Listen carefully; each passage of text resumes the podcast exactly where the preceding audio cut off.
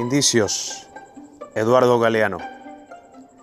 No se sabe si ocurrió hace un rato o hace siglos o nunca. A la hora de ir a trabajar, un leñador descubrió que le faltaba el hacha. Observó a su vecino. El vecino tenía todo el aspecto de un ladrón de hachas. Estaba claro. La mirada, los gestos, la manera de hablar.